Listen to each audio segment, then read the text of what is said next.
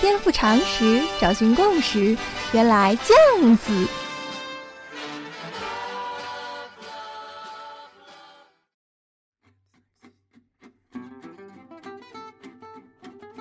颠覆常识，找寻共识，欢迎收听《练脑脱口秀》。原来这样子啊！上世纪八十年代的时候啊，有大量毫无底线黑苏联的段子啊。比如有次苏共总书记戈尔巴乔夫和美国总统里根见面，里根就跟戈尔巴乔夫说呀：“你们苏联怎么搞的？一点言论自由也没有嘛？你看，在我们美国，随便一个公民开口就可以骂我，多自由。”戈尔巴乔夫冷笑了一声，说道：“哼，谁说我们苏联没有言论自由？”在我们苏联，随便一个公民也可以开口就骂你啊，一样的嘛。这就是当时人们茶余饭后最喜闻乐见的一项娱乐啊。也有人说，苏联就是被这些段子给说垮的。这个段子肯定是假的啦，但是里面提到美国人可以开口就骂总统，这倒是真的啊。不要说是路人甲了，就算是在公开发售的。报刊杂志、广播电视拿总统进行各种没节操的调侃都可以啊，甚至于拿总统为题材拍色情片都可以啊。许光头就听说过啊，有美国的色情电影找一个长得很像奥巴马的黑人演员，另外找了一个很像佩林的演员，就是之前奥巴马的那个竞选对手麦凯恩的小伙伴啊，在虚拟的白宫大型鱼水之欢呐。这看在我们中国人眼里怎么可以啊？那是皇上哎，不得把这些目无尊者的王八蛋抓起来枪毙个半小时的。但美国人知道了，没觉得怎么样啊？不喜欢看，不喜欢看就别看喽，没人逼你看吗？这样子的美国人是不是很奇葩呀？我们经常说欧美国家啊，都是眉毛胡子一把抓，觉得他们都差不多。但只要你仔细观察这些国家，就会发现很不一样啊。美国的言论自由，那可是比其他欧美国家还要宽松的多。比如二战以后，多数的欧美国家都立法了啊，不允许任何人在任何公开场合发表任何否认德国对犹太人进行过大屠杀的言论。但是这在美国竟然是被允许的。为什么美国人有这样的言论自由？那主要是因为美国有一条所谓的宪法第一修正案，保障美国公民享有绝对的言论自由。给大家讲一下美国宪法第一修正案的背景吧。就是美国在一七八三年摆脱英国殖民者，独立成为一个国家了吗？到了一七八七年，各州在费城召开了著名的制宪会议，修订宪法。当时有一个叫乔治·梅森的人呐，他是弗吉尼亚这个州的权利法案的起草人。在弗吉尼亚权利法案中有这么一条规定啊，就是出版自由乃自由的重要保障之一，绝不能加以限制。只有专制政体才会限制这种自由。然后在费城制宪会议上，他就提出啊，应该把这条写入美国宪法。但是当时真的是百废待举啊，事儿多得一塌糊涂，谁有空理你啊？就全票否决了梅森的动议。人家梅森也不是好惹的呀，你不答应我保障美国人的言论自由，好，那我就背革你的宪法。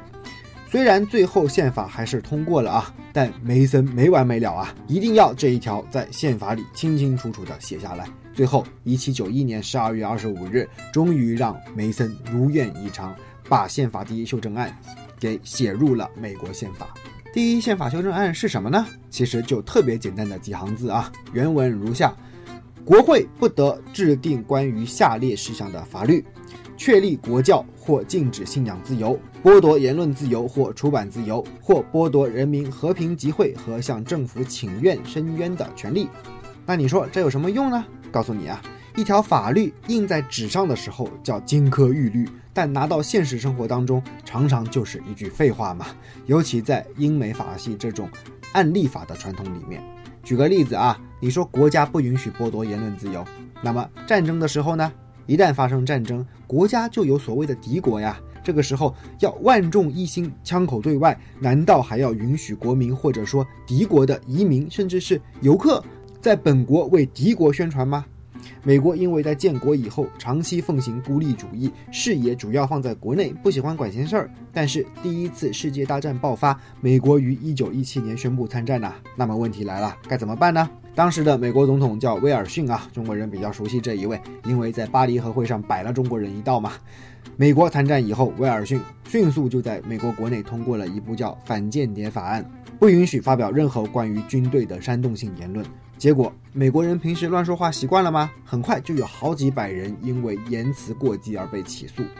然而，这些人虽然被起诉了，但是却不是每一个人都会被判罪啊，实际比例很小了。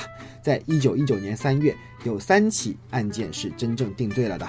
当时的霍姆斯大法官在判决意见书中，他提出了一个在后来的美国法学界都非常有名的概念啊，叫自然而明显的后果。也就是说，如果法官认定你的言论会导致自然而明显的后果，那么就应该判你有罪。这三起案件都是根据这一原则宣判罪名成立的。但是啊，美国法律是一个非常有弹性的制度啊。话虽然是这么说，自然而明显的后果，但是啥叫自然而明显呢？这就可以讨论了嘛。就在短短八个月之后啊，一九一九年十一月。在审理第四起涉及反间谍案的起诉的时候，虽然最高法院最终还是维持有罪的原判，但是同样一个霍姆斯法官啊，却在判决意见书中发表了反对意见。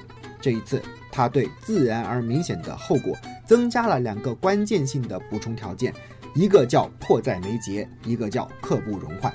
也就是说，假如涉案人的言论并不造成摧枯拉朽式的危害。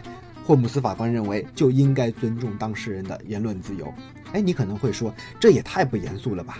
你堂堂一个大法官呢，应该一言九鼎才对呀，怎么跟我们玩这种文字游戏呢？哎，但在许光头看来，这恰恰是一种叫做给思想留有进化空间的做法。我们在日常生活中也遇到过太多这样的事情吧？今天这么想的，答应人家了，但晚上躺在床上，没准就反悔了呀。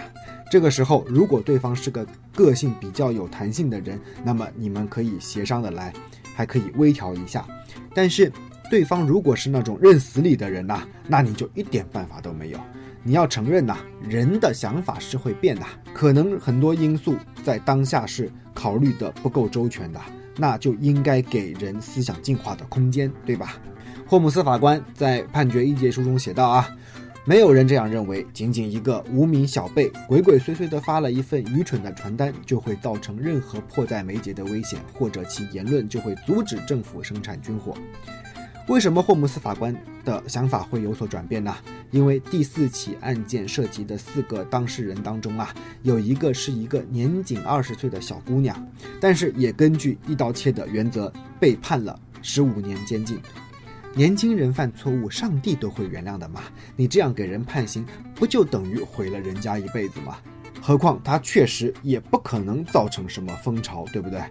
当然，到底是什么原因造成霍姆斯法官改变了他的想法，有各种各样的版本啦。许光头也不相信，仅仅是出于恻隐之心啊，堂堂的大法官就会那么轻浮推翻自己先前的判决，还那么没有自尊心的玩文字游戏啊，给自己原话。确实还有一些其他因素导致霍姆斯法官的回心转意，而从这些因素当中，我们还能看出美国法律在言论自由方面有怎样的特点，从而一步步进化到今天的呢？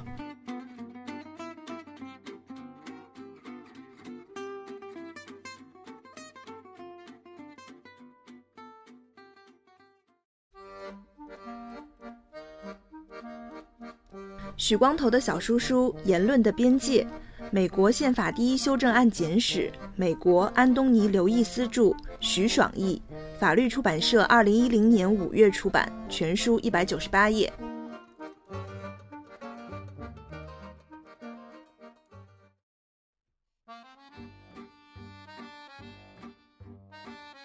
以下是广告时间。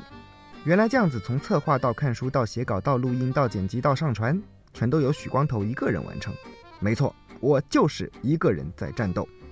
如果你觉得每周三一次的节目不过瘾，可以关注“原来这样子”的微信公号。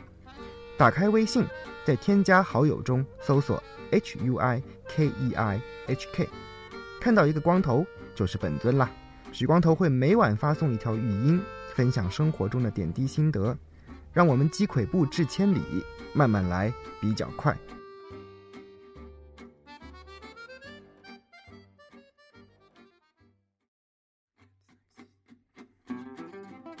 我们今天这期节目啊，主要是用霍姆斯法官的故事《管中窥豹》来透视美国关于言论自由或者说宪法第一修正案的态度。我们接着讲故事啊。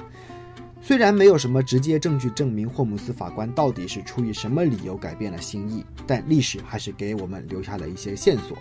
第一，就是在前三起涉及反间谍案的案件宣判以后，立刻招致很多学者和评论家的批评啊。这些人中不少还是霍姆斯法官的崇拜者。有确切的证据证明啊，霍姆斯法官是看了这些评论的，因为他还因此给其中的一位评论家写信啊。只是信写好了，最后想想，哎呀，还是算了吧，就没有发出去。其中对霍姆斯法官影响最大的一位学者是哈佛法学院的泽卡赖亚·查菲教授，他是个坚定的保护言论自由的人呐。很多人都希望他写文章批评霍姆斯，但是这个时候他深明大义，发表了一篇文章，称赞霍姆斯提出的明显而即刻的危险原则，可以使那些针对仅有不良倾向的言论的惩罚得到遏制，认为这对保护言论自由是有好处的。这就造成他们之间一种良性的互动啊，有助于霍姆斯进一步反思。哎，人就是这样的嘛，你顺着对方说，对方往往反而比较容易否定自己。第二个可能呢，就来自同行啦，一名叫勒尼德·汉德的纽约州联邦地区法官呐，他后来也是鼎鼎大名的法官啊。有一次，汉德和霍姆斯在火车上偶遇，两人本来就认识嘛，于是开始闲聊天，聊着聊着就开始聊到专业上来了。正巧的是，汉德早前也处理过一个涉及言论自由的案件，是一份名叫《群众》的杂志啊，因为转写攻击美国参与战争及征兵制度，被当地的邮局给从投递单上给下架了。但是汉德最终撤销了杂志社的非法令啊。汉德就跟霍姆斯说了他的理由，他说，主要的区别在于啊，我们要把煽动暴力反抗政府政策的言论和仅仅是。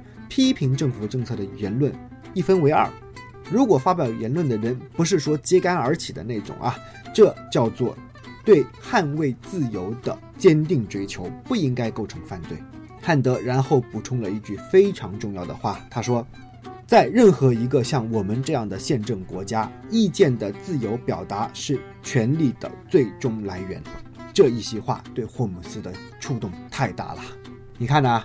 一方面是学者和批评家在报纸上写文章，他们的作用呢是替民众把民意传递到大法官的眼前；一方面呢是同行，他们是专业内部一群。彼此气息相通的手艺人的相互切磋，一个从外部，一个从内部，分别影响着霍姆斯，令他不得不每时每刻都要思考法律专业内部的事情啊。虽然一个案件过去了，但是下一次再碰到类似的案件，我是不是应该在上一次的基础上做得更好、更周全呢？霍姆斯法官啊，后世的人都说他是美国所有大法官中最像诗人的一位。因为他那种卓尔不群的思辨能力以及行文之优美，往往令他的判决书值得后来的法律工作者一而再、再而三的诵读啊。例如，他在这一次回心转意之后，就写下过这样的话啊：“这是一场实验。”正如所有的生活都是一场实验，当这一实验成为美国制度的组成部分时，我们就应当警惕，防止试图钳制我们所痛恨的，并确信是罪该万死的言论。除非这些言论如此迫在眉睫地威胁到立即扰乱法律的合法的和迫切的目的，以致需要立即限制这些言论才能拯救国家。对呀，治理国家说起来容易。但可不正如霍姆斯法官所说的是一场实验吗？其实中国古人一早也有类似的智慧啊，还记得吗？老子说的“治大国若烹小鲜”，小鲜就是小鱼啊，做小鱼没有爆炒的啊，那全都给做碎了，要用小火一点点的煮。放调料的时候呢，也不能一抓一大把，得放一点尝一下，觉得味儿不够呢，再放一点，千万不能一次放太多啊！想要减量，小鱼经不起折腾啊。我们且不说治国了，这个问题太大。许光头想说的是，我们每一个人做人的道理，难道不也适用一场试验法则吗？生活中有两种人啊，一种人就是认死理，抱着一个原则活一辈子，这样也不是不可以啦。如果你的原则只是用来要求你自己的，不需要其他人的配合，那么也没有问题，说不定你坚持下来了，还挺值得敬佩的。但问题是，我的天，哪有人的原则是不和别人发生关系的呢？如果为了坚持你的所谓原则，别人都要改变他们来适应你，你觉得你有这个权利吗？所以啊，在生活中我们会比较喜欢另一种人呐，就是随和。但你也别走极端呐，随和到没有原则。最惹人喜欢的一种人呐，是眼睛望着一个远远的目标，然后再前进的每一步都不跟脚下的这一小块土地较劲。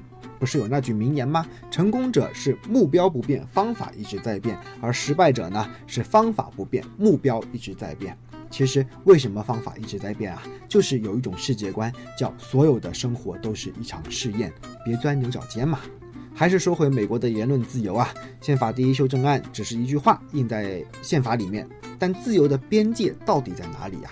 自第一修正案诞生以来，这两百年来啊，从来就没有停止过争论呐。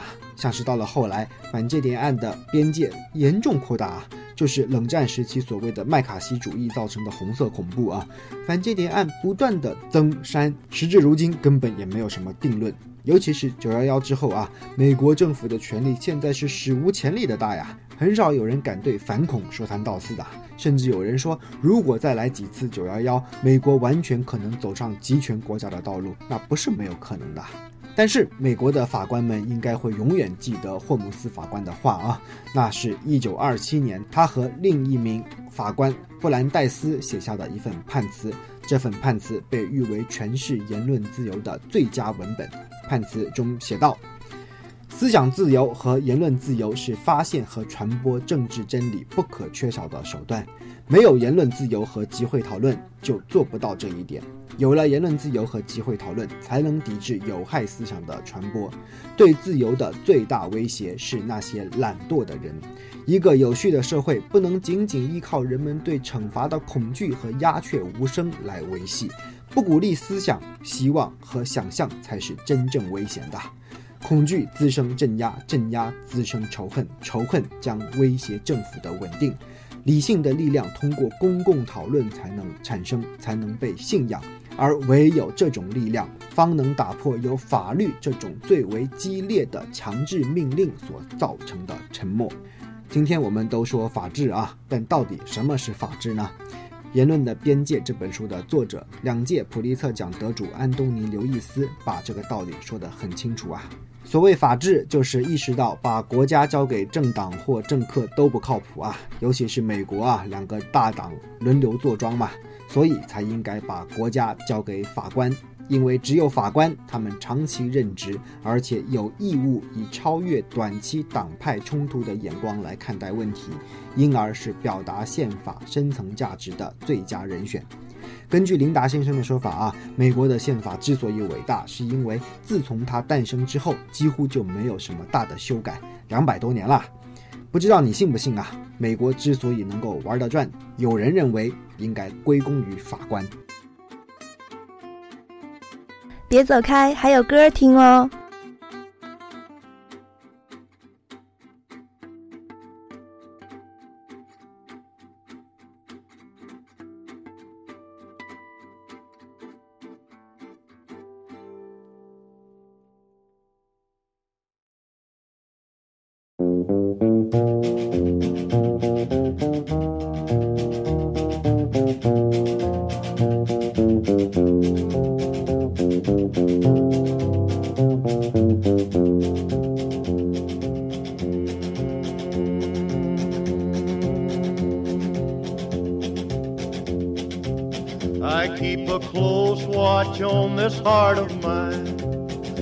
keep my eyes wide open all the time. I keep the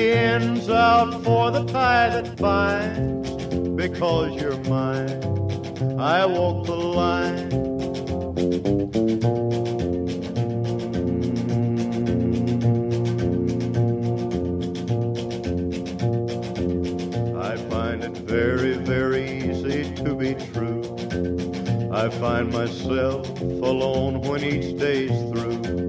Yes, I'll admit that I'm a fool for you because you're mine. I walk the line.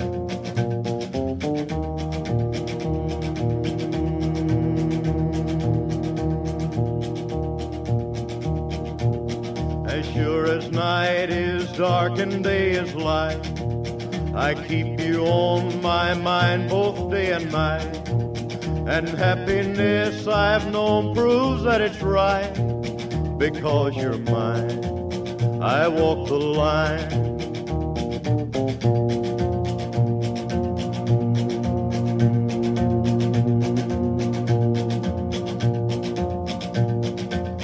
You've got a way to keep me on your side. You give me cause for love that I can't hide. For you, I know I'd even try to turn the tide. Because you're mine, I walk the line.